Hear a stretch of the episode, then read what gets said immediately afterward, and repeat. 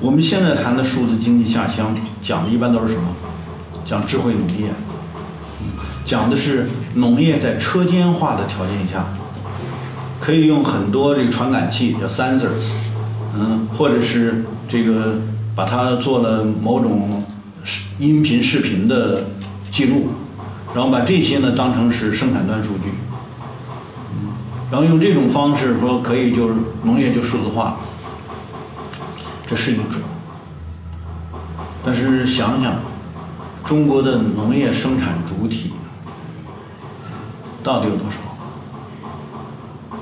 按照现在习近平总书记他讲话说到的啊，他说，我们就算达到了百分之七十的城市化率，农村还会有四到五亿人口。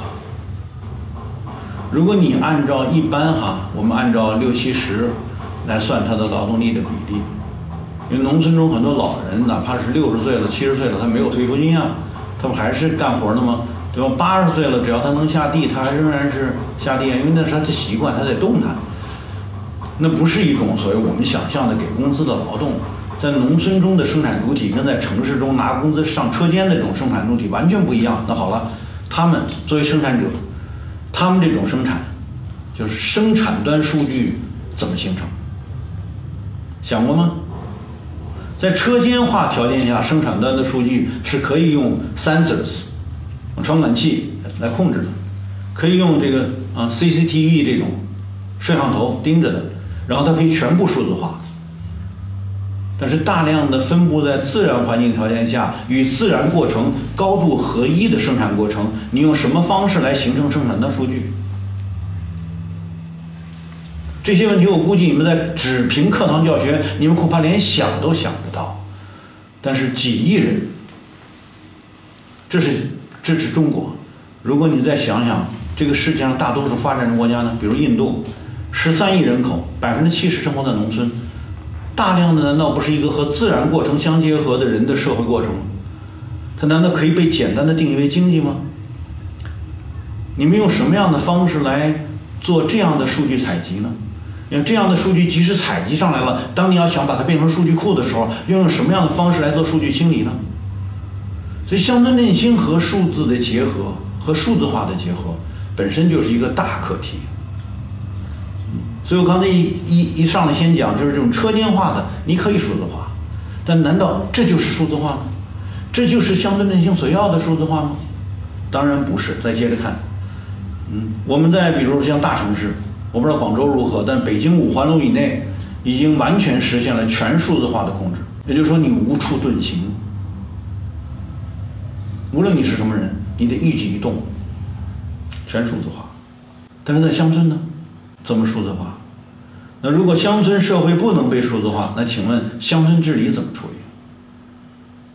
我们现在是数字化治理，怎么数字化治理？于是乎，就有些发达地区花了很大的代价弄个网格化。啊，一个村庄，对吧？把它弄成网格化，然后呢，网格员，你得安排多少人，花多少工资，去形成这种所谓的网格化管理。当然，它是个进步，对吧？但是算算成本。因此，当我们说到数字这种新的生产力要素，它它是数字经济哈。如果我们只把数字当成数字经济的生产力要素。那就是数字经济的主要要素是数字，当然你还得说还得有计算机哈，还得有各种各样的传感器、各种各样的工具，那些也是，也是生产资料，对吧？但是更主要的是数字，那数字是看不见摸不着的，只有在电脑里边被存储起来以后，你在电脑上才能看得见它。但它所表征的那个客体和数字之间，还有一段如何把真实的客观事物。变成虚拟化的数字体系，所以这个是一个很大的领域。如果我们把乡村振兴要和数字联系在一起，过数字化的乡村振兴，这恐怕需要我们有很大的这种开拓创新的能力，才能把这个部分，就是除了我刚才说的啊车间化的智慧农业可以数字化之外，其他的大量的乡村振兴所涉猎的各种各样的领域，离真正实现数字化还是尚远。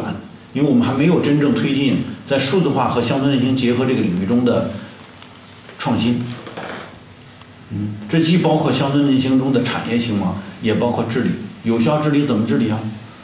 嗯，文化的这个振兴怎么振兴啊？这些怎么数字化呀？这是个大的领域，也是个非常复杂的课题。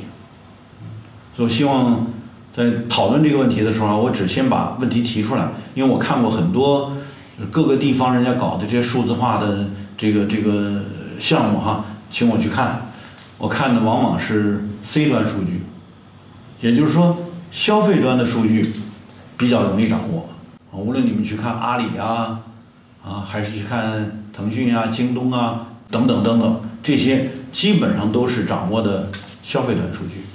生产端数据呢，特别是和乡村振兴有关的生产端数据是很难被掌握。那为什么消费端数据好掌握呢？是因为你要想在网上买东西，你得真实名注册吧？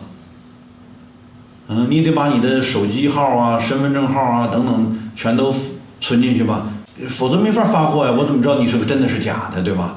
所以，那你的真实信息，是因为这种交易方式。而零成本的被你自己转让出去的，也因此就有所谓的平台公司利用可以零成本的获取大量的消费者数据，而推进平台经济。有人给你们讲过这些知识吗？为什么不讲？一谈数字，大家以为它就可以自然获取。对不起，消费者端那个数据是近乎于零成本的。那好了，接着他就可以跟踪你所做的任何消费，然后形成消费者画像。你的消费习惯、你的消费能力、你的偏好等等，这一切都变成平台公司可以利用的工具。所以叫什么叫侵犯你个人隐私，对不对？嗯，但是有谁对这些对这些所谓数字经济的头牌企业、头部企业对他们做过追责吗？你们近乎于零成本的转让了你的个人信息。然后被他们利用起来做了平台经济，然后用平台经济吞并上下游，所以为什么这个数字经济领域中的头部企业涨得那么快，市值翻的倍的往上涨？为什么国外的公司都欢迎他们？是因为他们掌握着什么？掌握着你们所有人的真实数据。听懂了？最近出的这个滴滴被拉回来，不允许他们再在美国上市，原因是什么？因为你们所有人的出行。都是真实记录啊！你上哪儿去了？干嘛去了？什么时候进去？什么时候出来的？逃得了吗？